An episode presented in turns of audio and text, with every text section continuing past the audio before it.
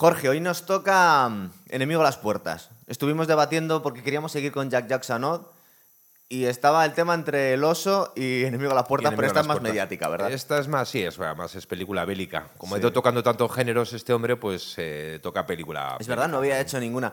Esto se mezcló. Esta peli es del 2001, ¿no? Uno, sí, 2001. Es un casi de la época de Salvar a Soldado Ryan. Sí, yo creo que es anterior Salvar al Soldado Ryan. Sí, entonces le fastidió un poco la espectacularidad de, del desembarco de Normandía, que esto pretende, y está muy bien, pero no llega a ese nivelazo, ¿no? Esa Es- escena inicial. Es que efectivamente, viendo la película, eh, es un poco como la réplica europea de, de la otra, que es la película americana. Sí. Eh, es un poco la réplica europea. Y sí, porque luego yo, yo lo pensé tan cuando la vi. La otra empieza con la escena esta del desembarco, todos metidos en las lanchas, Sí. eh, tan espectacular. Y esta empieza prácticamente también con lo mismo, bueno, el cruce del Volga de los soldados rusos, Claro. ¿no? Es, y con el desembarco ese que hacen ahí.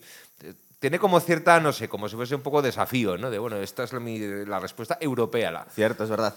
¿Y qué podemos distinguir de las dos? Eh, una, que de alguna forma los que hacen el desembarco en Normandía son los buenos, los americanos, y aquí los rusos, desde el punto de vista de Jack Jackson, no son los buenos. Entonces, ah, yo creo que hace una distinción bastante clara en toda la película entre lo que son los soldados rusos que están luchando, más o menos obligados algunos, por su tierra, y el régimen soviético, que es otra cosa. Sí, bueno, pero ahí es uno de los motivos que a la película se le ha dado, muchos historiadores ah, le han dado bastante tralla. a Claro, a yo me he Puerta. traído aquí a lo comentar. que tengo leído para vacilar. Estas son mis fuentes. Yo me leí hace poquito La monstruosidad esta de Winston Churchill y el libro de Anthony Vivor, que ya te lo había leído tú también, ¿verdad? Sí, lo he estado releyendo. Y además, bueno, toma como fuentes eh, Churchill, que era súper amigo de Stalin durante Sí, la guerra. luego, ¿no? Pues y claro, encima esto está escrito, está terminado en la Guerra Fría. o sea Claro, que, es la Guerra Fría. Y Vivor, y eh, es un gran historiador militar, en mi opinión, y no sé ni lo opina, bueno, eh, o es gente muy anticomunista, no sé qué, pero creo que Vivor tiene una cosa que es muy británica, y es que casi casi yo diría que tiene un punto antirruso. O sea, Sí. es antirruso en Claro. general, que es muy británico eso, ¿eh? Y entonces dan una imagen bastante sesgada, bueno, Churchill por supuesto, pero Vivor también da una imagen bastante sesgada de... Todo esto dicho sin hacer apologismo del no, no, no, pero digo, a historiadores. Hay un libro, quizá también, que no lo tenemos aquí en papel, pero bueno, que es el de un historiador alemán que da clases en Estados Unidos. Sí, ¿Del este o del oeste este, este Eh, alemán? Pues no recuerdo ahora dónde fue. No de la democrática, que llamaban sí, ellos. No, no, pero vamos, que es un historiador militar, Sí. o sea, da clases en Estados Unidos, que es de Jochen Helbeck.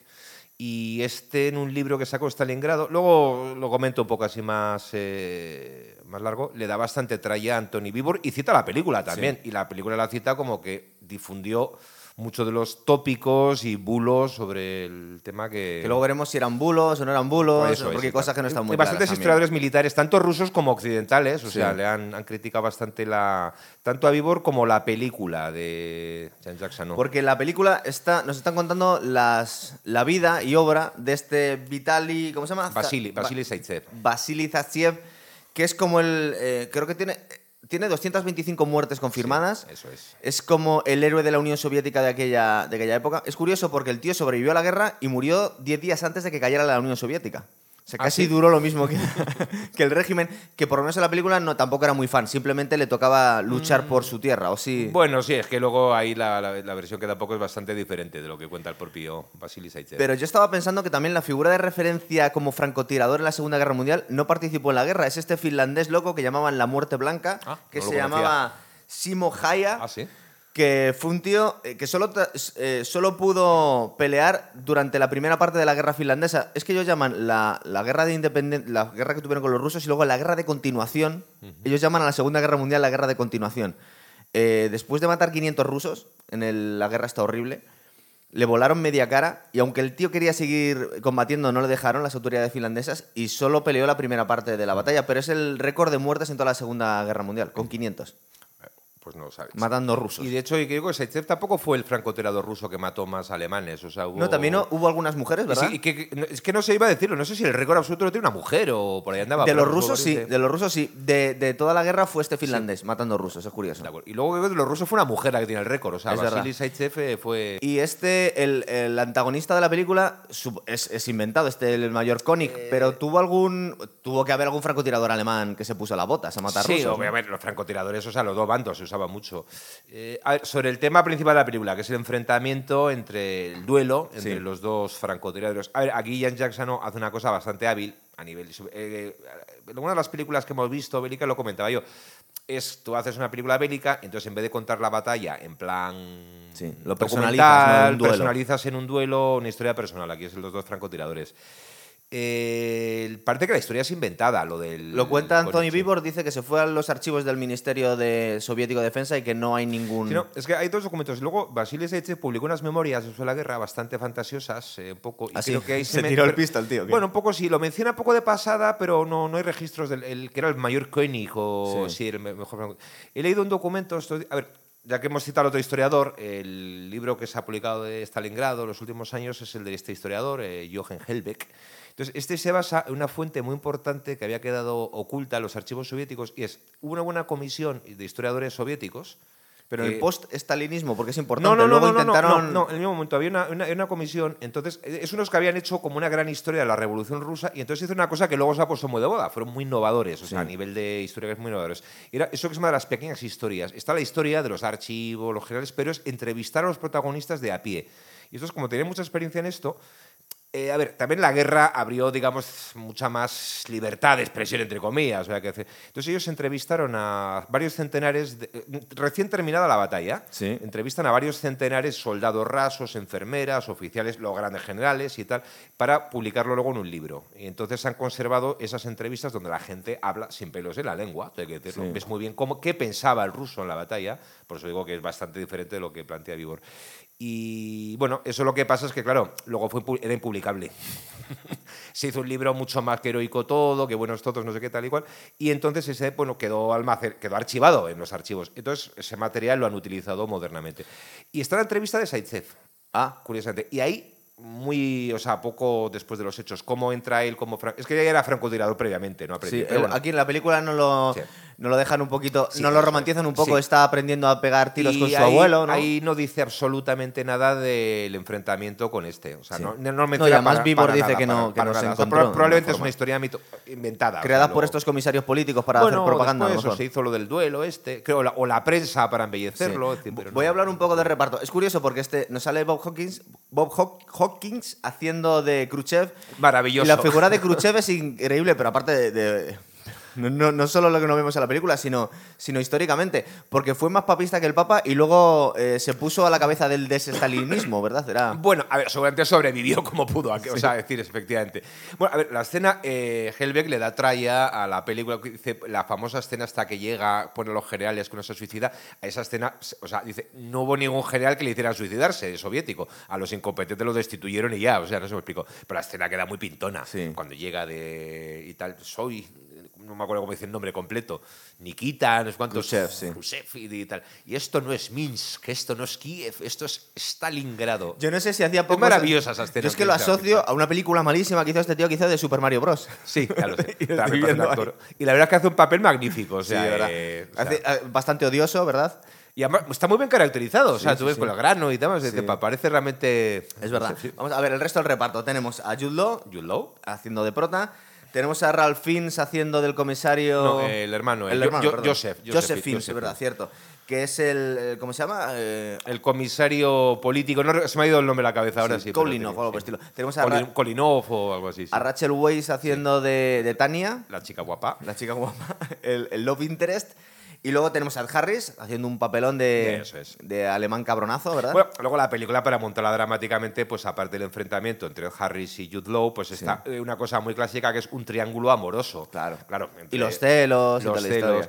Eh, bueno, y nos olvidamos que es el actor fetiche del director, Aaron Perlman, que hace un papelito ahí. Marav- también, ¿verdad? ma- otro personaje. Y yo la, una pena que tengo en esta película es que lo maten tan Lo pronto. maten tan lo, pronto. maten, lo maten tan pronto, porque cuando aparece esa. Cuando le cuenta que le han purgado para esta Alemania, y esa frase que dice que le, que le interrogaban eh, golpeándole y rompiéndole los dientes, y esa frase Nue- que. Nuestro dice- amado camarada Stalin, ¿no? Sale con dientes de oro ahí. Dice, ahí, dice, ahí estaba el martillo, pero no estaba la hoz del comunismo. Esa frase es estupenda. No, se le ve poco comprometido con el marxismo. Además, luego se pone a hacer cachon- eh, se pone a hacer chistecitos con los ucranianos también. Sí, Sí, que los claro. usan como carnaza.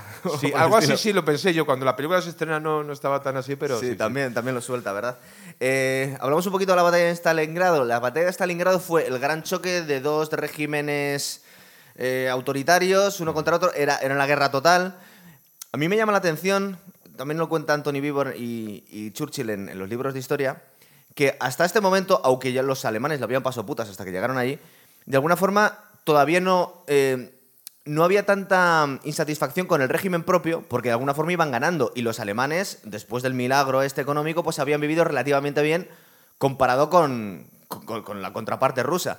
Y los rusos les vemos más eh, haciendo la defensa de su tierra, muchos de ellos más que com- comprometidos con el estalinismo, con el comunismo, y los alemanes todavía eran más creyentes en el, en el, en el Tercer Reich. Supongo que la cosa fue cambiando cuando fueron perdiendo ya, ¿verdad? Sí, bueno, Que hubo más deserciones y más dudas sobre el régimen. A ver, es que Stalingrado es en cierto modo el. Como el vertiente psicológico de la guerra, es donde Alemania ya claramente empieza pero la guerra. Eh, alguna cosa que he leído, en realidad dicen que donde. Bueno, a ver, Sí, Alemania perdió la guerra el día que Estados le declaró la guerra a Estados Unidos. o sea, Seguramente. y además, incluso militarmente, el gran desastre alemán no fue Stalingrado, bueno, fue también, fue muy simbólico porque fue concentrado. Fue el, el invierno del 41 al 42, el fracaso de la ofensiva de ante Moscú en la contraofensiva soviética, que es cuando los soviéticos sacan la zarpa. O sea, A, a entonces- eso, a eso iba. Yo, ya hicimos algún programa, pero si quieres eh, resumimos un poco. Entonces- El- el- la, la operación Barbarroja tuvo tres frentes, ¿verdad? Fueron a Leningrado, a Moscú Sí, y el frente sur. y al frente sur, que no apuntaban al principio necesariamente a Stalingrado, ¿no? Iban a los, a los no, campos de petróleo Es que de efectivamente Bakú. lo que se trataba era controlar los campos de petróleo del Cáucaso. Entonces Stalingrado eh, era, a ver, Stalingrado era una ciudad industrial muy importante, eh, además era una, era una- era ciudad modelo, o sea, un poco mal comparado como la ciudad esta que estaba al lado de Chernobyl, Pripyat, o sea, Sí. como la ciudad modelo con unas fábricas Era relativamente moderna, ¿no? Que sí, habían muy creado moderna, con, es decir, tenía eh, unos grandes almacenes, es una ciudad con muy buenas condiciones de vida. con el nombre del líder. Industrialmente muy importante. Creo que la acería que había. Sí. eh, es que la- las fábricas tenían todos nombres simbólicos. Estaba la. eh, estaba la eh, había una, una- una gran factoría que era Octubre Rojo, otra que se llama Barricada, la de los tractores. ¿Cómo les gusta a los rusos eh, lo de, las, eh, lo de los, los centros industriales? Sí. Porque ahora lo estamos viendo incluso en Ucrania, que se están. El sitio, por ejemplo, de Mariupol y todo esto Sí. es donde se pegan, donde se concentran todos los combates, es en las. Hombre, claro, porque la importancia, es decir, Mariupol era la acería más importante de Europa directamente. Claro. Bueno, entonces era una ciudad un poco modelo. Eh, hasta la toma, bueno, hasta el asalto de Stalingrado, en esta se producía más del 10% de todo el acero de la Unión Soviética. ¿Es Había una fábrica de tractores que había sido reconvertida en fábrica de, T, de los tanques rusos, los T-32. La reconvirtieron y hubo un momento que directamente salían de la cadena de producción y todavía mm, con la pintura fresca lo mandaban al frente. O sea, pues toda la, la fábrica estaba en el frente. Lo o tenías sea, ahí delante, ¿no? y luego otra importancia que tenía es donde justo hace el gran codo el río Volga. Entonces Claro. la caída de Stalingrado hubiese supuesto para los alemanes dominar los campos de petróleo y quizá hubiese supuesto la pérdida de la guerra para Rusia. Aunque en ese momento hay que decir que ya militarmente, aunque no lo parezca, eh, la marea había ido a favor había de... empezado a cambiar había ya. empezado a Estamos cambiar hablando del a año favor- 42, Sí, ¿verdad? a favor eh, Después del terrible invierno, los alemanes se reorganizan, lanzan esta ofensiva brutal, pero si fracasaba, era, era como jugárselo a todo ya. Cuando O sea, hicimos no- el What If, eh, recordar que fueron hacia Leningrado, se suponía que con la ayuda de los finlandeses, que se la tenían guardada, pero no entraron hasta el final. Los finlandeses luego no ayudaron todo lo que No, debían, Leningra- ¿no? Leningrado no llegó a tomarse. por- eh, es que hay una cosa curiosa, Le- Hitler no quería tomar Stalingra- eh, Leningrado, eh, Sí. San Petersburgo, porque pensaba que iba a ser una matanza, tomar una ciudad calle a calle, quería evitar las barricadas, Sí. no sé qué. Entonces, bueno, hizo lo que fue bloquearla y dejar que la población, bombardearla y dejar que la población se muriese de hambre. El terrible sitio de mil días de esta la parte norte de la ofensiva. Sí, claro, En es. cuanto a Moscú, pues estuvieron casi a punto de entrar. eh, luego, verdad que se les torció la cosa. Pero yo no sé si apretaron todo lo posible. Ellos también debían ser conscientes de que se podían llevar, como hicieron en la época de Napoleón, se Pero- llevaran el Estado un poco más allá y. Es que había un problema. Luego, eh, las líneas de abastecimiento eran inmensas, eh, tenían esas inmensas extensiones de Rusia. Entonces, cuanto más se alejaban de la frontera, claro, más complicado era todo el abastecimiento. ¿no? El temor ese de que le pasase a lo que les pasó a, a- A Napoleón. pues les ocurrió lo mismo, en cierto modo. Pero a Napoleón tomó Moscú, ¿no? Sí, tomó él, Moscú. él sí lo llegó a tomar. sí, pero no pasó, no sirvió para nada. Claro. Entonces yo supongo que Hitler ya intuía que dice, bueno, aunque lo tome, tampoco se va a También se acabar ha la dicho guerra. que posiblemente caer Moscú hubiese sido la caída de, De Stalin. del sí, porque sí, pero estaba mucho más centralizado. En la época ya soviética. Además que cuenta muy bien las primeras, las primeras horas y días de la, de la Operación Barbarroja que Stalin tuvo bastante responsabilidad porque no se creyó todos los No, avisos que le daban, no. Entonces se la tenían un poco guardada. Pues hay una diferencia de todos modos. Cuando Napoleón toma Moscú, la capital política de Rusia no era Moscú, era la capital simbólica, Sí, histórica, pero era San Petersburgo. Era San Petersburgo, o sea, la corte, la, la administración de zarista estaba en San Petersburgo, no en prácticamente Moscú. En la época soviética era al contrario. San Petersburgo, presente por su pasado zarista, Sí. Habían vuelto, digamos, a la antigua capital rusa. Entonces, en el Kremlin, como pasa ahora, a cierto modo, sí, San Petersburgo una ciudad muy bonita, tal y cual, pero estaba todo... en- Entonces, la caída de Moscú, pues igual se hubiesen perdido la guerra, pero... Y en cuanto al, frente sur, parece ser que, fijaros que tenía enfrentamientos Hitler con sus generales, pero aquí estaban más o menos de acuerdo que necesitaban el petróleo a toda costa y que no parecía mala idea ir hacia el sur, en- Claro. llegados a ese punto de la guerra. es La línea de abastecimiento debe ser un disparate aquello, ¿no? O sea, Claro. pero- y bueno, pero vamos, sí, Stalingrado sí que fue, además incluso fue recibido el desastre de Stalingrado. eh, a ver, no solo es, es que psicológicamente fue un golpe devastador. Perdió el octavo ejército con Paulus, el sexto ¿no? ejército, sí, Sexto, entero. Entonces, incluso a nivel de Europa, la Europa ocupada por los nazis, mucha gente lo percibió con una enorme esperanza. O sea, esperanza, digo, de repente, claro, mm, hasta entonces no había sufrido ninguna gran derrota a Alemania. Y claro, la noticia, cuando poco a poco se sabe en Europa del desastre, y dices, estos tíos van a perder la guerra. Claro, 43 es el año que la cosa se pone muy chunga. Empieza el año, pues creo que a principios de febrero, se rinde Stalingrado Sí. que fue- di- se dijo que había perecido el ejército, poco a poco se supo en Alemania incluso que no había perecido, que se habían rendido. Luego, Pero porque Goering le había prometido a Hitler que iba a poder abastecerlo por Sí, el aire, cosas así. había, había habido antes, eh, durante la ofensiva de invierno del 41, habían quedado varias bolsas alemanas y entonces las habían abastecido por aire hasta que pudieron salir. Entonces sí que lo habían hecho antes, pero eran bolsas mucho más pequeñas y decir otra situación diferente. Pero fueron incapaces de hacerlo, era imposible. Y otra cosa, los alemanes no se podían permitir el lujo de los...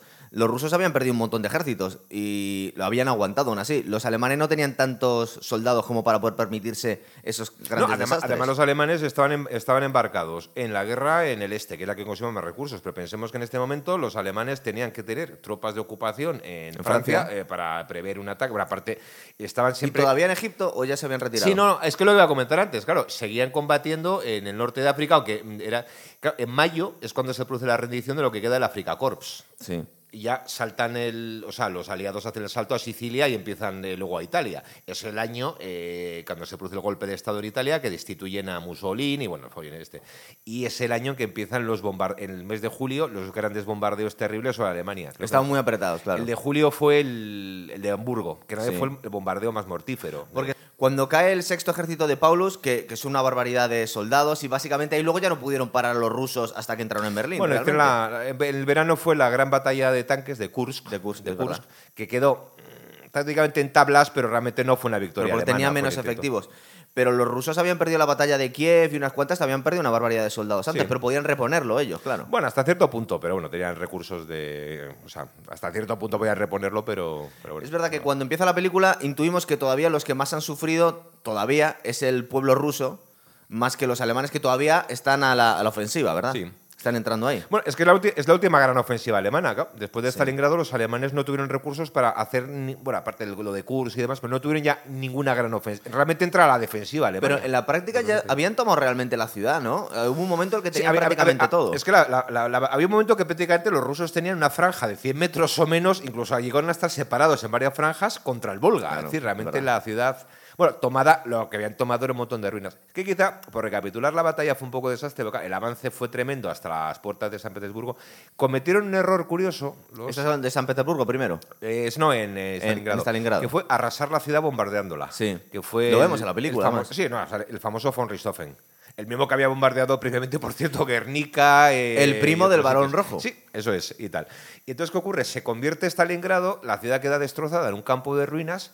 Y claro, ahí se atrincheran los rusos y se convierte en una. la- los, los soldados alemanes lo llamaron la guerra de las ratas. Sí. En una lucha callejón a callejón, cuarto a cuarto, en la cual los alemanes se empantanaron y perdieron hombres a cascoporro para tomar una, man- una manzana de casas. Es verdad que en la película el enemigo alemán es bastante invisible, más allá de, del teniente König, Sí. perdón, el mayor.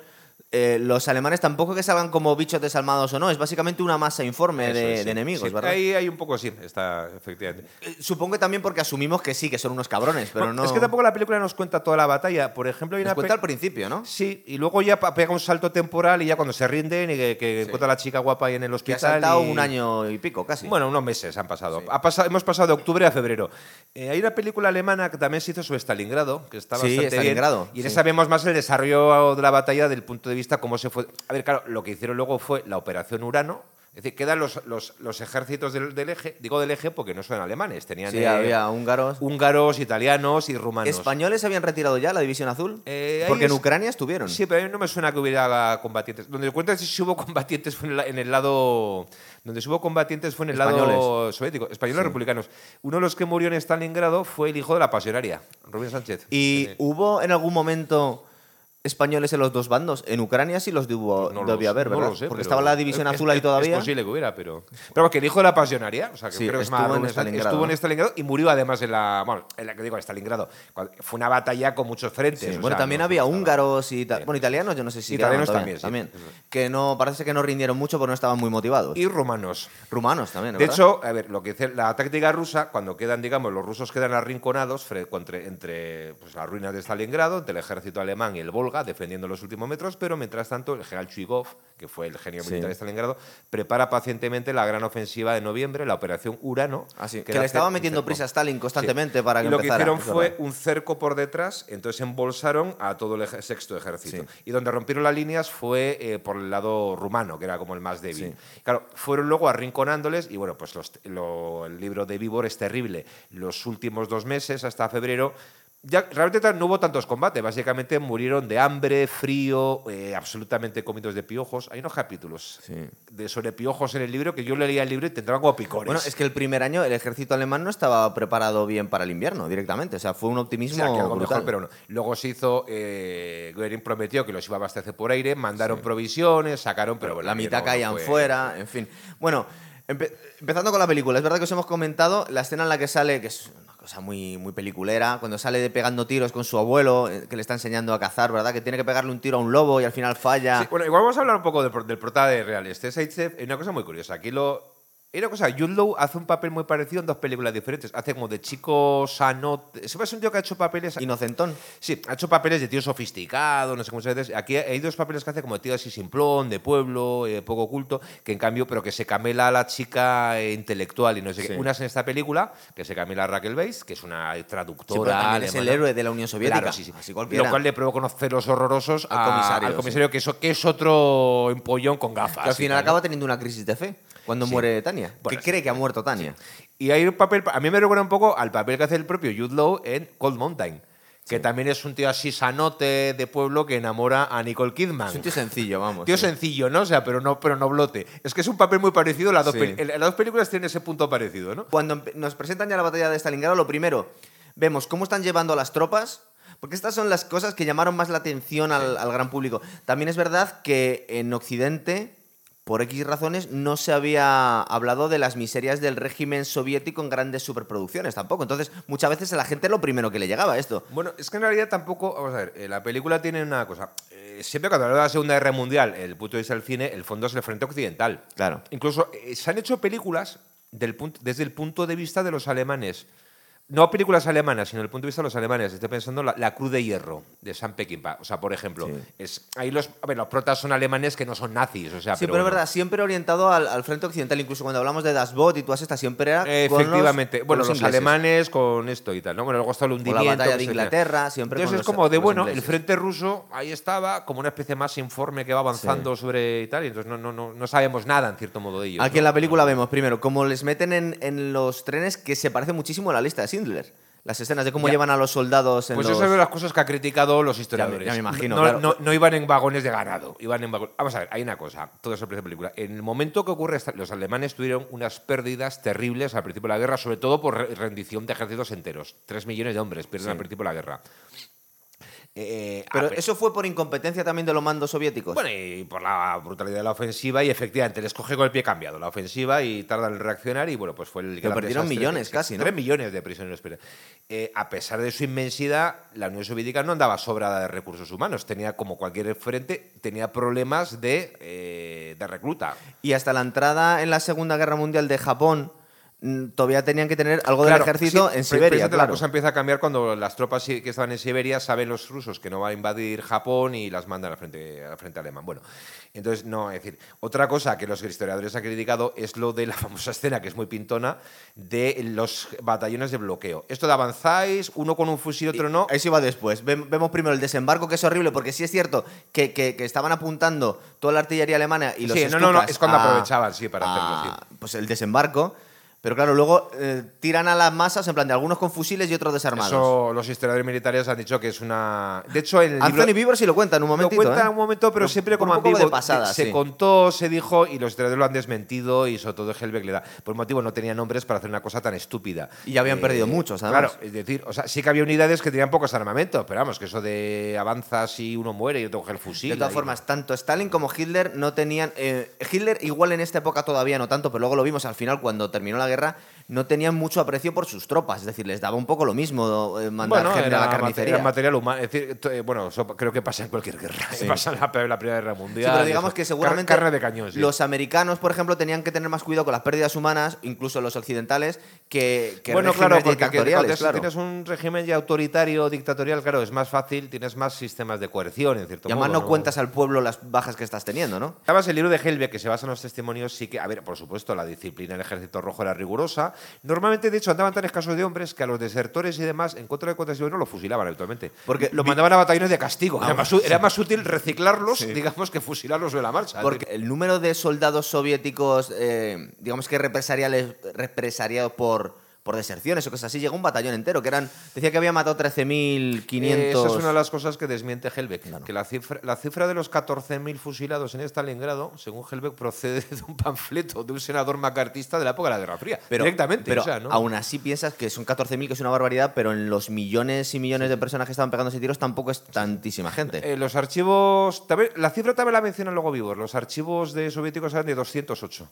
sí. Probablemente fueron más. Registrados, serían bastantes más, claro. Bastantes más, pero probablemente los 14.000. Ahí, ahí Helbeck le da bastante tralla a Vivor con esa cifra que además dice procede de, de la época un poco de. Estoy pensando que en este momento, cuando nos, cuando nos enseñan el desembarco de, lo- de Basili y todos estos, eh, estamos hablando del año 42 todavía, ¿verdad? Sí, está, está, está siendo sept- eh, bueno, septiembre, octubre del 42, que es la parte Entonces, más brutal de la Rusia sí debía tener, la Unión Soviética sí debía tener movilizado al 100% de la población ya, porque estaban perdiendo mucha gente y les estaban entrando en el, en el territorio, pero Alemania a lo mejor todavía no.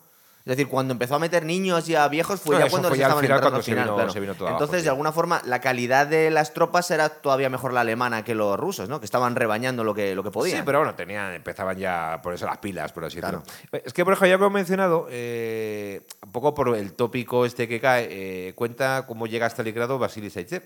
El tema de que había aprendido a tirar, sí, efectivamente sabía crear los Urales, Sí. eh, cazando, por cierto, que había adquirido su experiencia cazando ardillas. No, lobos. No, que no, mola no, más. no, no, no, en la, Que la la película a- mata a- lobos. ardillas, sí, sí, que es- hay, que, hay que apuntar porque le- bueno, y tal. ¿no? Sí. Entonces, pero, menos noble, Jorge. porque- No, ya, pero una familia más- campesina. más achuchable Pero, por una- ejemplo, una es curioso porque había tenido estudios. Había ido a, Ah, sí. a- había ido a una escuela técnica, luego terminó como de ingeniero. Es decir, no era un tipo semi-analfabeto como en la película.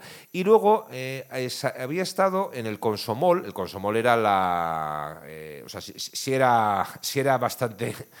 El Consomol era la- las juventudes eh, del Partido Comunista. Ah, sí. Sí, o sea, era un comunista. Era miembro, bueno, miembro del Consomol, no sabemos si porque le entusiasmaba mucho. Y había estado sirviendo en la Marina.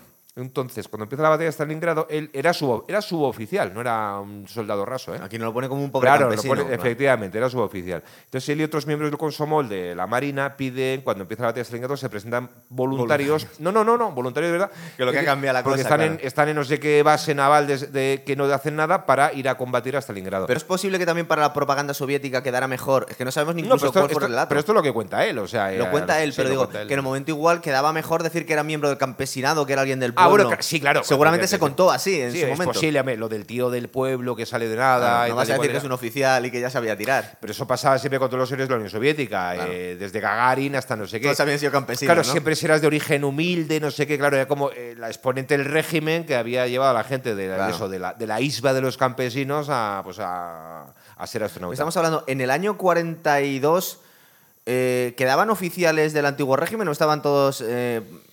Pues no tengo ni idea. Seguramente los habían depurado a todos, ¿verdad? pocos. Ah, Porque fue uno de los, de los problemas que tuvo Stalin, que, que lo contaba Hitler en el hundimiento. Tenía que haber hecho como Stalin, haber matado a todos mis oficiales. Eh, es un- uno de los problemas que tuvo la Unión Soviética, ¿no? Que no tenía muchos mandos. Bueno, a ver, tenía mandos, la mayor parte fueron depurados, o sea, casi, no sé, como un 30%. eh, realmente la mayor parte no lo fusilaron, luego lo rehabilitaron al principio de la guerra. El efecto que tuvo de esas purgas que hace de la guerra con la Sí. oficialidad del Ejército Rojo fue sobre todo psicológico. El problema es que después de las purgas, no sé qué. ¿Pero las grandes purgas de Stalin fueron antes o después? antes, antes de la, antes de la, de la guerra, año 37, 38, o sea, los, pocos, los años previos. ¿Qué ocurre? Que cuando empieza la invasión, cuando empieza la invasión eh, alemana, en el mando soviético nadie quiere tomar decisiones, porque aquí yo lo que diga, lo que diga en Papá el Kremlin Stalin. y yo aquí no, no me mojo. Y eso, Sí. en cierto modo, eh, capó la iniciativa, por así decirlo, los soldados. Luego ya cambiaron las tornas. Sí. Es decir, no. ¿No nos contaste que en un momento determinado se contó, nos lo contaste en otro programa, que Stalin pensaba cuando iban a verle que quería, algún Sí, momento que casi quería a que le iban a que casi a fusilarle, o sea, no por, qué, no- incompetente, porque solo tomaba las decisiones. Entonces, luego una gran ventaja, que reconocer, o sea, cuando lees el libro, es que a pesar de todo, eh, Stalin, que conocía sus limitaciones, eh, o sea, como estratega y demás, bueno, aunque Sí. hacía así no sé qué, al final la guerra eh, sabía escuchar a los generales. O sea, No- por ejemplo, no como el Hitler. gran. Y claro, Hitler se empeña en que el desastre de Stalingrado lo provoca Hitler, porque aquí no se retrocede un metro, empantana a un ejército entero. Para Sí. tomar una. Cuando ya está claro que no van a tomar la ciudad, ala, que no retrocedan un metro. Pero un momento en el que entero. Stalin también dio la orden de no retroceder y le aconsejaron retirarse, algunos Sí, generales, ¿no? Pero luego a la, a la hora de la verdad se retiraban.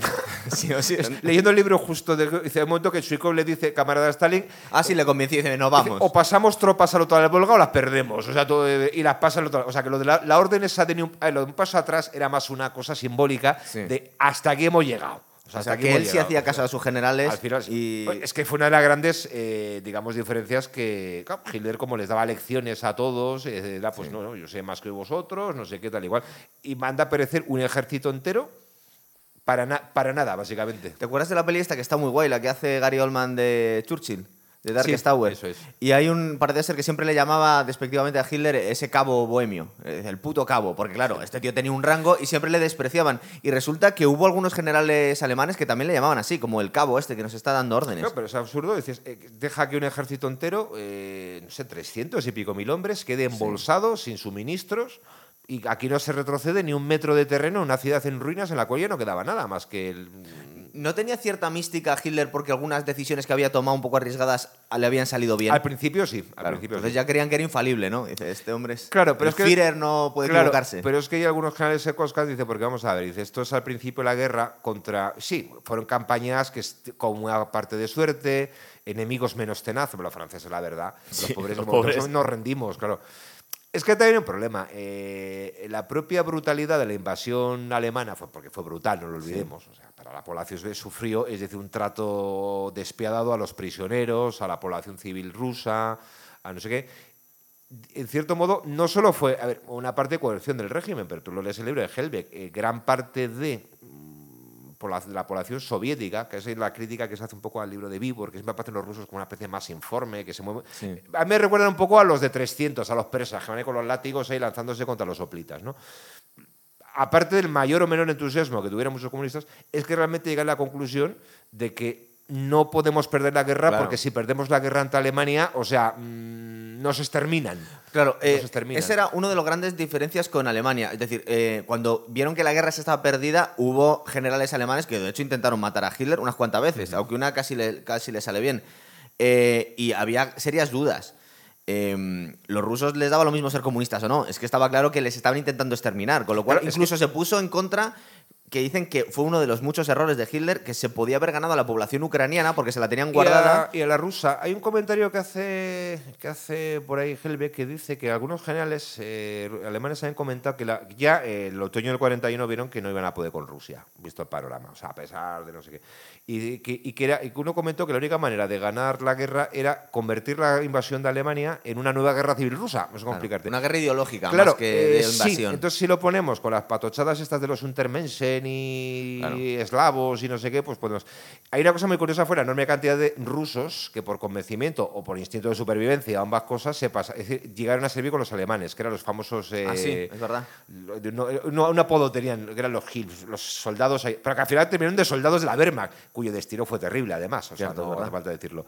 Y entonces, claro, eh, eh, los Hiwis, aparece mucho en el libro, que eran como los auxiliares, pero al final eran de soldados. Eh, Estaba intentando recordar en qué momento Franco retiró la división azul y fue cuando vio que la cosa no pintaba Sí, bien, ¿verdad? Que empezó a 43, cambiar de... 44. Bueno, pues a Hitler personalmente le disgustaba enormemente la presencia de esos auxiliares rusos que eran esenciales para la Wehrmacht en Rusia, porque claro, esto de que hubiese como subhumanos, eslavos, eh, con, vistiendo el uniforme de la Wehrmacht, no, a los generales de tarea sin cuidado. Yo necesito completar las filas o necesito gente que me traiga los suministros y si es un ruso con el uniforme nuestro, es que necesitamos hombres, como sea. ¿no? Sí, le jodió un poco el, el relato de la uniformidad Ese- alemana. claro, sí. Efectivamente, sí. Ahí hubo... Bueno, vemos la primera, el primer ataque, la película, volvemos a la película, en la que Vasily va sin fusil, consigue hacerse con uno en el último momento y se refugia en una, en una fuente, porque claro, ha quedado en el fuego cruzado entre los alemanes que les están masacrando y luego los rusos que les están Sí, la disparando. famosa los que fuente. Esa fuente existe de verdad, esa con los niños Sí. bailando. Era la fuente de. Es una fuente que estaba en la Plaza Roja de Stalingrado y una fuente que había hecho un escultor que aparece unos niños, baila- unos niños haciendo, bailando a corro.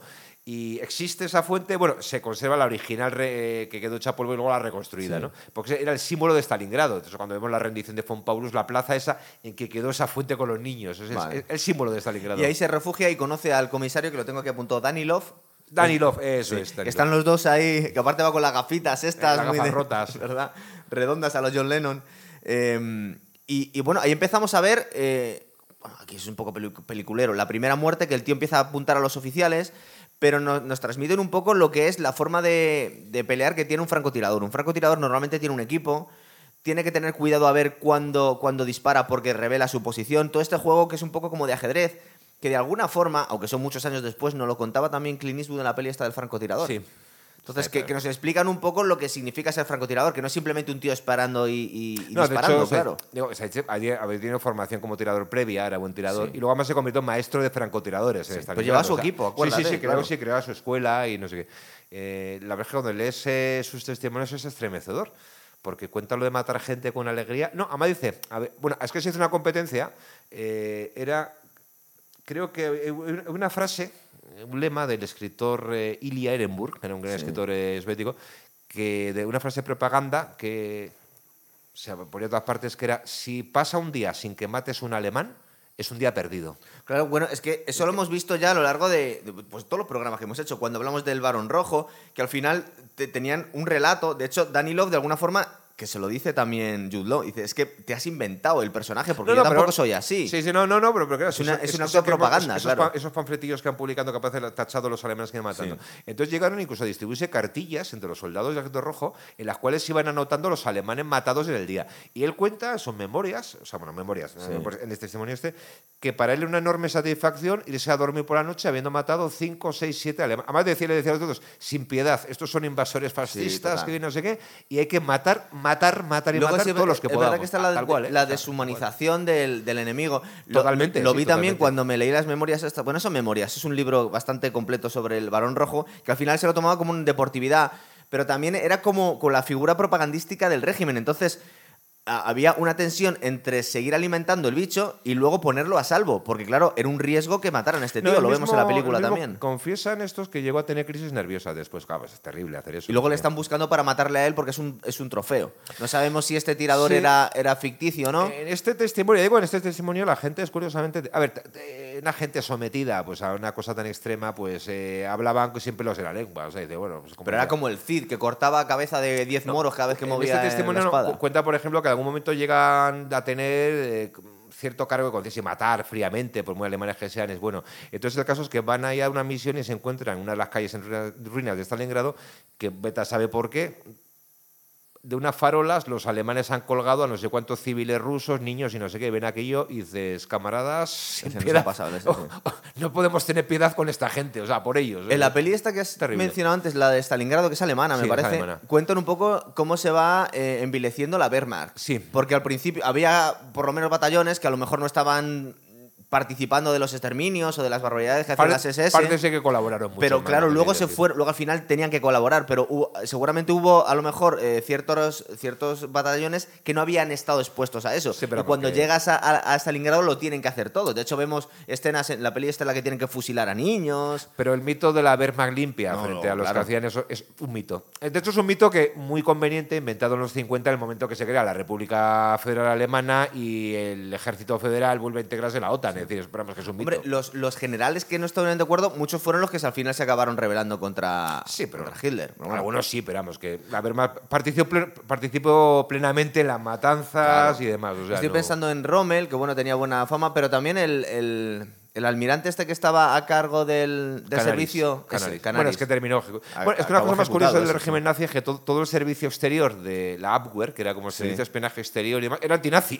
Y es, no, es que además estaban convencidos de que les llevaban al desastre. o ¿Sabes sea, que no- cuentan que, que en Petit Comité le, le animó a Franco a que no entrara a la guerra? Sí, Cuando le eh, mandaron como misión convencerle, entonces dijo, no, no entres, que esto lo vamos a perder. Pero no sé por qué estaban. a ver, conocían el mundo lo suficiente para saber que aquello era imposible ganar, Claro. que iban a perder, sí. y todos esos, eso sí podemos creer que no estaban metidos en el ajo porque acabaron fusilados, todo claro. Bueno, por lo menos saber sabían algo. sea, Claro. Entonces, hablando un poco de la película ya como película, Sí. aparte del rigor histórico, que bueno, ahí se la da bastante trella. A ver, a ver, la película. Estábamos ahora mismo en, en los métodos de- del francotirador, de, de la guerra esta de... de- ah, bueno, la que están en la. Sí, de- de- del tipo de. Por ejemplo, recuerda que hay momentos en los que dice Basili, dice, no quiero pegarle un tiro a este porque solo es un soldado. Y revelo mi posición, estoy esperando a matar Bueno, a un, cl- claro, claro. un general o a un, a un alto mando. matar a alguien o un técnico, no sé qué, que a un simple soldado que va a morir igualmente. Dices, Eso pues- es. No, pero iba a decir que yo cuando vi la película sí que me recuerda un poco lo de la. A, a Salvar al soldado Ryan. Sí. La espectacularidad de la película. Es una película para ver en pantalla grande. Es decir, las Sí. escenas- a ver, la del cruce del Volga es una de las escenas bélicas más brutales que he visto. Por eso lo he comparado antes, que no llega al nivel, pero está muy guay con el soldado Ryan, pero aún así es Cuando una van cosa... metidos en las lanchas, el otro, el comisario político con la bocina esa leyendo la carta de esa le- os leo la carta del De- heroico hijo Volodia, hijo mío, tus padres han muerto, ah, vas a tú, no sé qué. Y empiezan los estucas que llegan y eso dices, te quedas como impactado, o sea, dices, ahí clavado a la silla. Eh, yo cuando te estaba comentando antes que había momentos en los que el, el régimen intentaba proteger a estos héroes porque les venía mal que lo mataran. Al Barón Rojo intentaron retirarlo, que es una guerra antes, muchas veces del frente y él no quería. Hubo ases alemanes, creo que fue Adolf Galland, unos cuantos, que, que les daban miedo a los alemanes que, que, Que de hecho le querían poner como mando siempre. A este Vasily Zatiev hay momentos en los que se piensa, dices, es un problema si no lo matan ya, porque es nuestro héroe. Sí, pero siguió más o menos. Pero eh, porque él quería también. Bueno, además, parte de la batalla se la perdió porque fue herido gravemente, ¿eh? que aquí no Sí. lo cuenta. O sea, eh, creo que, bueno, haciendo no sé qué, le explotó una bomba encima. Bueno, sí lo cuenta, que iban a por él. Sí. Entonces. Claro, porque eh, al final se fijan en él para intentar matarlo. Claro, entonces estaba en no sé qué emboscada en lo que era la zona de ferroviaria, se había escondido debajo de un vagón de tren. Entonces, como lo habían localizado, lo que hizo la Alemania no podemos pegarle un tiro, pero podemos bombardear donde está. Sí. Entonces le provocó heridas bastante graves, o sea, aquello. Y este pasó como casi dos meses en el hospital. Ahora, o sea, pero vamos a intentar contarlo todo. Aquí en este momento conoce a Tania, que es una tía con cierta educación, tiene autores alemanes. Ja, es que está, está- ahí, está los libros. está estudiando filología alemana en la Universidad de Moscú. Sí. Y además sí que estos vienen Antes de sé- la guerra, claro. Sí, en Moscú. Como Moscú es el sitio donde iba la élite, o sea, de, digamos, de los intelectuales y demás. Y claro, él, Danilov también es un intelectual, es un empollón, tiene pinta de empollón y no sé qué. Pues Y- un poco pretencioso. Yo no sé si Sí, es tan poco inteligente o se lo hace, ¿verdad? Sí, se lo hace, sí, pero empollón.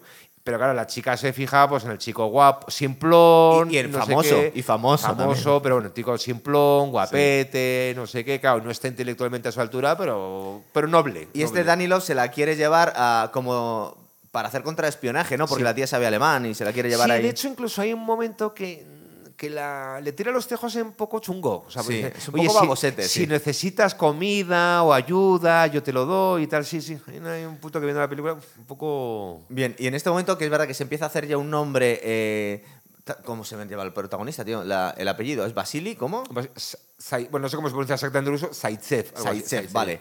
Eh, pues parece ser que se ha hecho ya un nombre, se han enterado los alemanes y llega el mayor König König. de una forma un poco peliculera y un poco estúpida, porque llega el, el tren con una esvástica gigantesca, como diciéndole a los, a los aviones bombardear aquí. Bueno, cualquier tren que circula será de ellos, ¿no?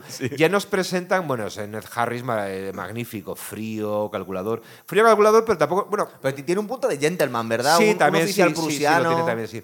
Y entonces esa, pero es tan frío que cuando está ahí leyendo la documentación que le ha pasado en el vagón restaurante, fumando, queda el tren aparcado al lado de un, vemos un tren de hospital lleno de soldados malheridos y como le empiezan a mirar, coge la persiana ruc, y la baja. Sí. Esa escena es como estirado, es verdad. Creo que cuenta en algún momento que han matado a sus hijos, ¿no? que Uno de sus hijos ha muerto Y en la le da batalla. un poco. No sabemos si le ha quedado afectado o le da un poco igual.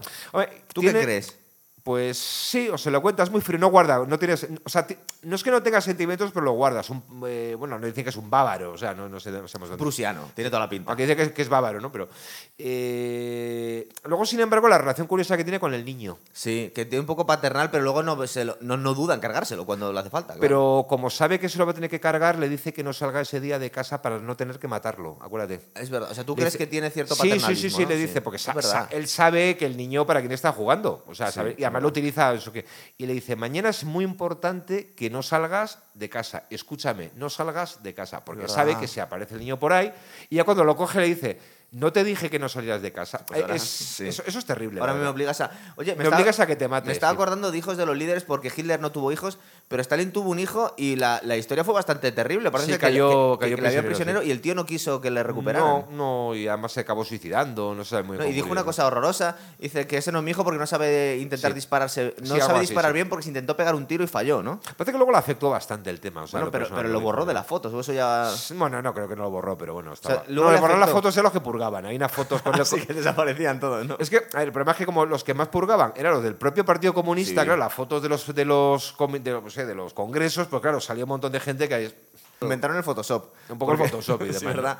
En el año treinta y pico. Porque el tipo que era el íntimo colaborador, pues se había convertido en el traidor, no sé qué. Entonces Sí, dices, bueno, es verdad. En el primer, por eso es interesante la figura de Khrushchev, que luego al final el tío encabezó el de, la desestalinización y en este momento era más papista que el Papa, pero bueno. Bueno, claro, pero. No quedaba más no, que- seguramente no queda más remedio. por pero es muy curiosa esa escena que se queda mirando el, el mega retrato ese de Stalin, dice, papá, Stalin te está mirando, y empieza a hacer, a hacer flexiones. que mejor no digas nada, ven y no sé qué tal. igual, pero, pero- Solo admírale. Le vemos un personaje que es como muy teatral. un, po- un poco histriónico, ¿verdad? Sí. Bueno, es que, es que Khrushchev era bastante teatral y tenía ese punto histriónico. Cuando las Naciones Unidas cogió el zapato y empezó a golpear. o sea, Eso no me acordaba yo. Era un para llamar la atención, se, se quitó un zapato y empezó a golpear en la mesa. Se hizo una peli hace poco, creo que era de Sorrentino, que era de la muerte Sí. de Stalin. Sí, no- no la he que, visto, no, Que era un poco patochada ya, porque parece ser que les hacía Sí, beber hasta las 3 de la mañana y bailar. Bueno. La figura de Beria es Es curiosísima. claro, ¿qué iba a decir? O sea, a ver, cuando hablamos de un dictador, un tirano siempre parece que están solos ellos solos. Luego Beria está reconocido como una de las más de las peores malas bestias de la historia Claro, de la luego, humanidad. haber- tío. luego se lo quitaron de encima. Beria, ¿no? Pero sí. Sí, nada más, nada más morir Sí, Stalin. Beria, era de los más rigurosos con el tema de las represiones, purgas. que era el que llevaba eh, el equivalente a la KGB en aquel momento, ¿no? Sí, lo Servicio que era la. E- NKVD. El primer encuentro entre estos dos, se- eh, la verdad es que Satyev, el tío está asustado porque dice, este tío es buenísimo, recuerda que están en el almacén este, creo que son unos almacenes de ropa o algo Sí, por el estilo, hay lo- maniquís, lo- ¿verdad? Los grandes almacenes. Sí. esos. Que este tío se esconde muy bien, empieza a matar a algunos, pues los que van con el equipo de, de Basili, y, y consigue escaparse porque hay un bombardeo. Sí. Que de estos bombardeos que estabas comentando, que, que arrasaban toda la ciudad sin apuntar mucho, no sabemos muy bien la Sí, bueno, de hecho, yo con el bombardeo no sé si. O sea, yo sí, porque es como bombardear más ruinas todavía, pero Sí. es como. Y aquí encuentra los cigarrillos estos con el borde dorado, ¿no? Que son sí, que es un cigarrillos poco alemanes. como, el- como la marca que va dejando el otro por Aparte ahí. que tiene un olor Sí. característico, porque esto recordar que están todos escondidos y que no puedes revelar tu posición. Bueno, el caso es que es un juego de ajedrez muy guay entre francotiradores. Y aquí nos presentan a Ron Perlman, que es muy guay, que solo sale un poquito, es verdad. Que dicen, este tío había, mm, había entrenado con, en la escuela del mayor. Sí, este, es que había, conoce, había ¿no? sido, sí, había había estado en la época del pacto y no sé qué, que habían hecho incluso colaboraciones eh, así como.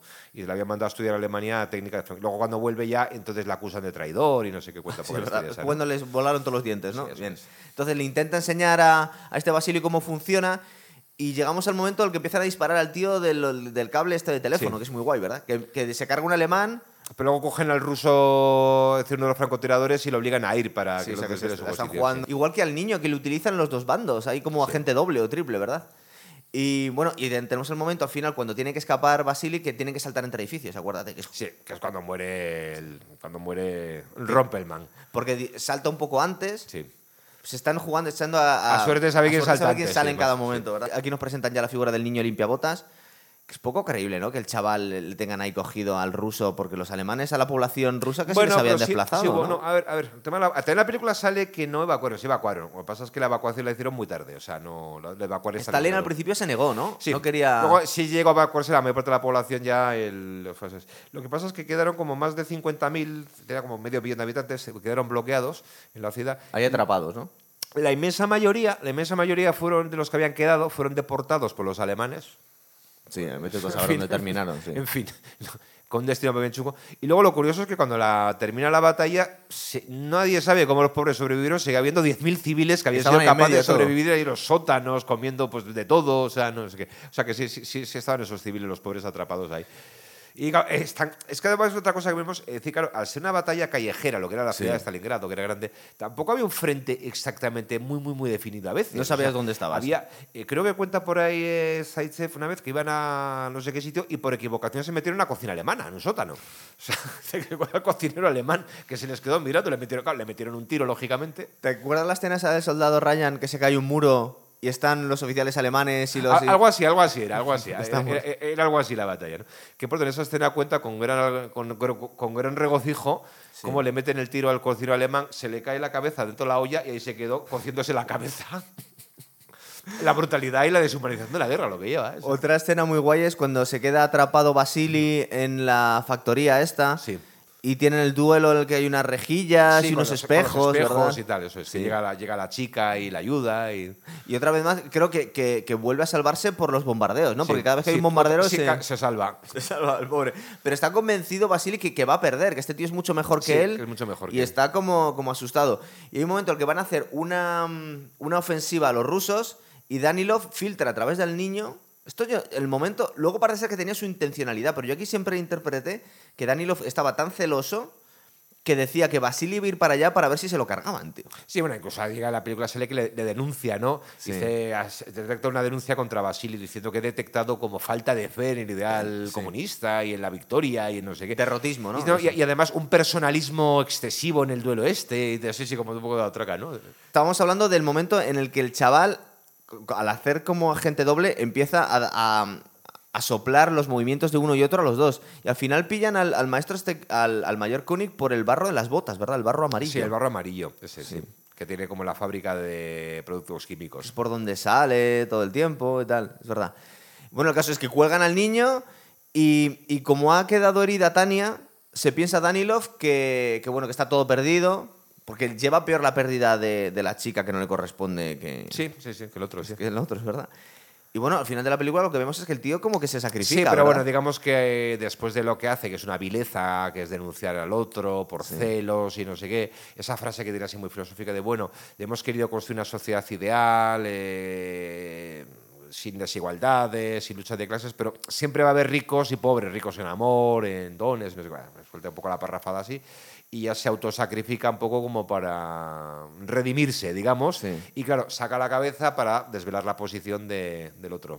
Stalin intentó, a la hora de hacer propaganda de la guerra, el tío intentó eh, dar una visión más patriótica que ideológica de, de la guerra, ¿verdad? Es decir, que al final estamos defendiendo nuestra tierra del invasor más que hablar mucho de que estamos defendiendo el comunismo, porque al final les venía mejor Bueno, para sí, in- también se hacía, para pero integrar a toda la gente. Sí, también se hacía, pero claro, con eso movilizabas a movilizabas al personal mucho más. Claro. Yo no sé si es cierto, alguna vez leí algún sitio que incluso llegaron a bendecir que tanques, no sé, con los popes, o sea, O sea, al final valía todo, ¿no? Valía todo, o sea, para, para frenar a- a- al invasor. O sea, que quitaron un poco, en algunos momentos quitaron el comunismo de lado y era la guerra de, de- de supervivencia. Sí, en cierto modo. Y bueno, y fue la gra- lo que me viene a contar un poco este el historiador eh, Helve, que es un poco fue la- el gran, digamos, lo que galvanizó a la población. Que no, a ver, no eran todos borregos que iban a la frente a latigazos, o sea, hubo de todo. Sí. Pero vamos, que también hubo voluntarios. O gente que incluso combatía y sabía por lo que se estaba combatiendo, es decir, o sea, no lo que se estaba jugando, es decir, a pesar de. Eh, O sea, claro, porque no solo fue una batalla ideológica. Sí, no, no fue eso. Quizás es la crítica que hace este historiador Helbeck con Sí. las testimonios de primera mano, cuando dice que genéricamente, no solo en películas, historiadores, se ve, por ejemplo, los soldados eh, occidentales, eh, británicos, americanos, y los alemanes también, los alemanes también, siempre nos aparecen como individualizados. En cambio, los rusos, en los libros, por ejemplo, de Vibor, siempre son como una especie como de masa informe. Un poco parece casi los orcos. O sea, la masa de los orcos o los persas de 300. en este libro, cuando lees los testimonios de muchos soldados, capaz los, son curiosos, los testimonios siempre les hace una foto al soldado. Y ves, claro, que había había de todo. Había campesinos, obreros, ingenieros, eh, profesores de escuela que eran súper leídos. Y hubo un momento en el que los alemanes tuvieron, la Wehrmacht, no las SS, un problema matando cuando entraron en, en, Stalingrado porque muchas, muchas mujeres estaban pegando tiros y ellos todavía no se habían encontrado eso en la guerra. Luego al final, claro, cambió la cosa. otra, otra cosa que en la película pone bastante el punto sobre las IES es el papel de los comisarios políticos, que hacen una labor de propaganda, sí. también, Eso pasó también en la Guerra Civil Española. Sí, pero también uno de los papeles más importantes del comisario político era tan ejemplo. Con lo cual, una cosa curiosa, en Stalingrado, los comisarios, digamos, el porcentaje de bajas que tenían era superior al de la tropa común. Morían más, Sí, sí, sí, morían más comisarios aparte los comisarios sabían lo que se les pasaba si caían en manos de los alemanes. Sí, les iban a matar la famosa orden de matar a los comisarios y a los miembros del Partido Comunista. Bueno, pero también a los, soldados rusos tampoco le dieron muy buen trato. Pero bueno, por lo menos no les mataban. Sí, pero ¿no? es que había una orden explícita que eso soliviantó a muchos soldados, muchos generales alemanes de matar a. Porque violaba. El libro es más matizado el de Helbeck, o sea, no oculta, no oculta en absoluto las partes, digamos, más siniestras de lo que podía tener de la represión estalinista, pero que tampoco Viene a decir que la tropa soviética no era una masa de borregos, como dice la película, que combatían por miedo a las balas propias en vez de las alemanas. había gente que sí les llevaron así. igual, que vimos eh, cuando estaban llegando los rusos a Berlín, que al final hasta los niños tenían que pelear. Como claro. recuerdan sin ironía, Helbeck, en el ejército alemán tampoco había mucho lugar para decir no quiero combatir y para la cobardía. No, claro. Entonces, quizá lo que le reprocha a Vibor, dice, a ratos parece que simpatiza más con los invasores que con los invadidos, independientemente de... Bueno, pero en este libro, porque luego él tiene como distintas entregas en la Segunda Guerra Mundial. Luego Vibor cuenta la caída de, Berlín. La de Berlín. Sí, además cuando escribió el libro de Berlín dice que era como el corolario lógico de, esta, de este libro, ¿no? eso es, eso es. Bueno, vemos como que Ed Harris al final sabe que cuando, cuando se ha cargado a Danilov en vez de a, a Basili, sabe que va a morir. Sí, se, quita la gorra directamente. La gorra, vale, me has ganado. Yo, no te voy pedir perdón ni, piedad porque no iba a Con deportividad. Basili eh, sobrevive a Stalingrado, que fue real, este tío, que sobrevivió. Y bueno, y lo que pasa es que la película al final Tania se ha salvado. Sí que entonces ya, bueno, pues ya lo, el rollo más peliculero suponemos que... Eh, tenemos un happy end, en los hospitales de campaña, la otra que levanta el pañuelo... Que nos hacen un salto y directamente nos cuentan cómo los alemanes son derrotados en, en Stalingrado por el heroísmo del pueblo y tal, porque es verdad que saltan hasta el final cuando cae el ejército, ¿verdad? Sí, claro, claro. A ver, eh, evidentemente la bolsa sí, sí, la, es decir, pasa de, pues, la época de octubre, que es cuando el momento más álgido de la batalla, cuando ni siquiera tienen claro los rusos que no los echen al Volga y pierdan Stalingrado, y luego salta de repente a, a febrero, que es cuando se produce la rendición de von Paulus al principio. Pero si, aunque les hubieran echado al otro lado del río, tampoco creo que hubiese cambiado mucho ya la cosa llegó a ese punto. Sí, pero hubiese perdido, sí, pero hubiese podido establecerse durante una cabeza de puente al otro lado. Sí. Pero nosotros en su momento, cuando hicimos ya los programas, eh, los casi entendimos que los alemanes cuando no terminaron con los rusos en el 41 ya la guerra ya la guerra la habían, en cierto modo la habían perdido ya. verdad que en el 42 volvieron a dar un impulso claro por eso tiene sí claro y bueno, estaba yo pensando, este hombre no ha hecho más películas bélicas, Jan Jackson, ¿no? no yo creo que es la única que ha hecho. ¿Y esta es su última gran película? Pues es posible que sí, porque las grandes superproducciones, alguna ha hecho más. alguna más? Bueno, de hecho, quizá la mayor superproducción que ha hecho, o sea, a nivel de recursos, de espectacularidad, o sea, está mayor. Y es un peliculón, pero como es inferior a Salvar a Soldado Ryan, yo creo que fue el problema que tuvo, ¿no? Bueno, luego también eso es una película que por temática, lo que cuando comentamos el nombre de la rosa, eh, lo que ha hecho Jan Jackson en cierto modo ha sido el intento este de hacer un cine europeo comercial. Pero tú esto lo ves europeo, esta película, porque yo ah, veo el típico cine americano. Sí, además sí, pero bueno, pero en Estados Unidos no hubiesen hecho una película protosa, no hubiesen hecho Stalingrado. ¿Tú crees que también eh, cuando se encarga el director de separar bien clarito lo que es la, lucha heroica del pueblo ruso con la ideología, también tenía, eh, pues yo qué sé, unos fines comerciales. Es decir, no queremos eh, hacer apología del comunismo, con lo cual lo hemos separado para vender la película. sí, probablemente sí, claro. No, sé cómo sería recibida la película en, eh, en Rusia. Bueno, la película también es de 2001, o sea, es que han pasado 22 años. Hombre, en 2001 debe ser- era cuando Putin acababa de llegar al Sí. poder.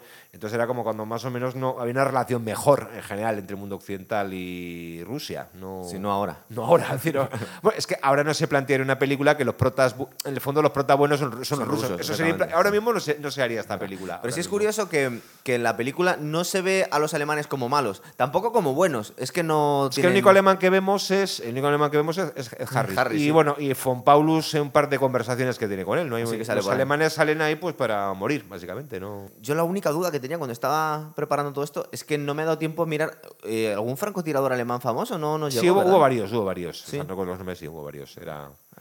Eh, y luego ya para terminar, eh, suponemos que, que el- el- el- la moral de las tropas en al- de los alemanes cuando iban perdiendo no tenía nada que ver con cuando estaban aquí. Bueno, claro. claro, cuando se. Ya se- en Stalingrado, claro, fue el hundimiento total. O sea, la, ya la tropa quedaron. Es que además las condiciones de las últimas semanas, meses de la batalla fueron terribles, incluso con un frío extremo, eh, con muy poca alimentación. Eh, metidos en esos sótanos, invadidos por los piojos, o sea, una, una cosa con tifus, eh, una epidemia de tifus provocada por los piojos, es decir, fue unas condiciones muy extremas. De los 90.000 soldados alemanes que se rinden en Stalingrado, sabido que el año, fueron los últimos que dejaron volver. Sí. El famoso viaje de Adenauer a, a- a la Unión Soviética. el Muchos años después, 55, ¿no? volvieron 5.000, nada más. Eh, en realidad, lo cuenta también Víbor y otro, la inmensa mayoría perecieron en las semanas posteriores. Eh, hicieron unas marchas terribles a los campos de prisioneros, eh, con unas condiciones muy extremas, lo cual pues, la- los que iban caían en la nieve, pues es que yo creo, creo que ni siquiera los mataban, porque no merecía la pena gastarse la bala, que se muriesen ahí de frío. Claro. Entonces, como era, la mayor parte estaban eh, ya, eh, es decir, eh, o sea, habían pasado semanas y meses con poca alimentación, o sea, eran esqueletos andantes, con lo cual la mayoría no sobrevivieron a las marchas terribles a los ¿Y qué pasó con Paulus? Porque, bueno, al final desobedeció a Bueno, Hitler, ¿no? Sí, hubo dos generales, von Paulus y Seydlitz. Eh, había uno que era Seydlitz que era más cañero, ese ya practic- estaba conspirando descaradamente.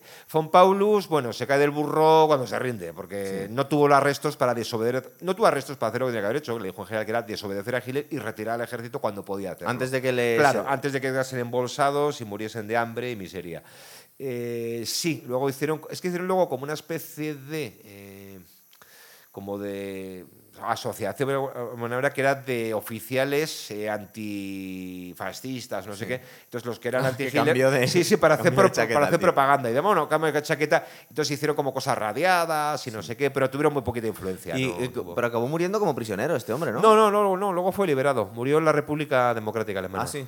murió en la República Democrática Alemana. No tenía buena... Creo que fue sustituto de otro sustituto, no era la sí, primera... había sido, sí, era un poco, había llegado un poco como de rebote. Es que además creo que era de origen relativamente humilde, entonces en, un mando que era muy aristocrático y demás no... No era o un sea, Von Paulus, era no, no, solo Paulus. Es que por lo cual lo cuenta, aunque era, Pau- era Paulus, lo de Fom se puso de moda. se lo era- puso, ¿no? sí, sí, lo podemos- pero no Como era ponerte el D delante del sí, como el apellido. D, esa gente que se pone el D, no, no como era... para molar más. Pero que él no se lo puso, por lo visto, que eso es la costumbre que se ha puesto de llamarla así, pero él no lo usaba, ¿eh? Me imagino. Eh, Jorge, esto lo hemos fusilado. ¿Qué...? Nunca mejor dicho. o lo hemos lanzado co- contra el enemigo sin armas. Es verdad. ¿Qué, qué se nos ocurre, tío? Algo por ahí. No sé, yo tenía un par de ideas por ahí, a ver si se me... Porque lo del... Por ejemplo, cuando hablamos de lo del código da Vinci, nos da mucho juego. Lo que pasa es que las películas no son nada memorables. ¿Cuáles? tío. Las de- La- las de Tom Hanks. Las del código da Vinci y todas estas. No, las películas son bastante. O sea, la temática da mucho, pero las películas son bastante Yo creo que son sí. como el libro. Sí. Lo que pasa es que el libro fue un éxito y la película fue un poco más... meh, gran cosa. Es más el, fue más el fenómeno mediático social de estas cosas esotéricas, efectivamente, que, que veías en los VIPs eh, el Evangelio de San no sé quién publicado, que quién se leerá eso. Total, es verdad. Bueno, pues mira, más fácil. Nos escribís sugerencias de cine histórico. A ver, porque nosotros tenemos algunas cosas pendientes, pero bueno, muchas veces no. sí, se nos olvida. Nos sugerís y casi mejor así, ¿vale? Venga, pues hasta Bueno, otra, chicos. Hasta la próxima.